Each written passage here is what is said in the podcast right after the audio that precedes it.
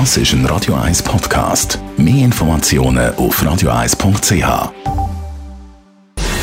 Gesundheit und Wissenschaft auf Radio 1. Unterstützt vom Kopfwehzentrum Irlande Zürich. www.kopfwww.ch Sie haben sich sicher auch schon viel überlegt, wieso bettet man eigentlich jeden Tag. Den meisten geht es gleich. Es gehört einfach dazu. Man macht es einfach. Aber eine neue Studie die zeigt jetzt schwarz auf weiß, dass die Morgenroutine der Gesundheit mehr schadet, als wenn man die Decke einfach verkugelt würde liegen lassen.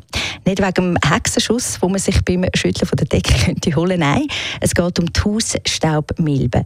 Die Forscher haben herausgefunden, dass ein gemachtes Bett ein absolut attraktiver Platz für die kleinen Viechli ist, weil sie sich an feuchten Orten besonders wohlfühlen. Rund 1,5 Millionen den Körpertieren sind alleine in unserem Bett. Wenn man sich das so überlegt, eine unglaubliche Zahl.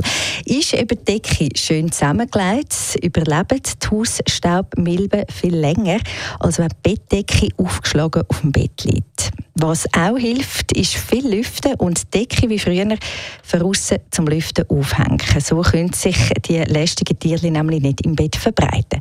Und das Bettzeugs regelmäßig bei 60 Grad waschen, das hilft auch. Und eben Betten, die gute Nachricht, müssen wir ab sofort nicht mehr.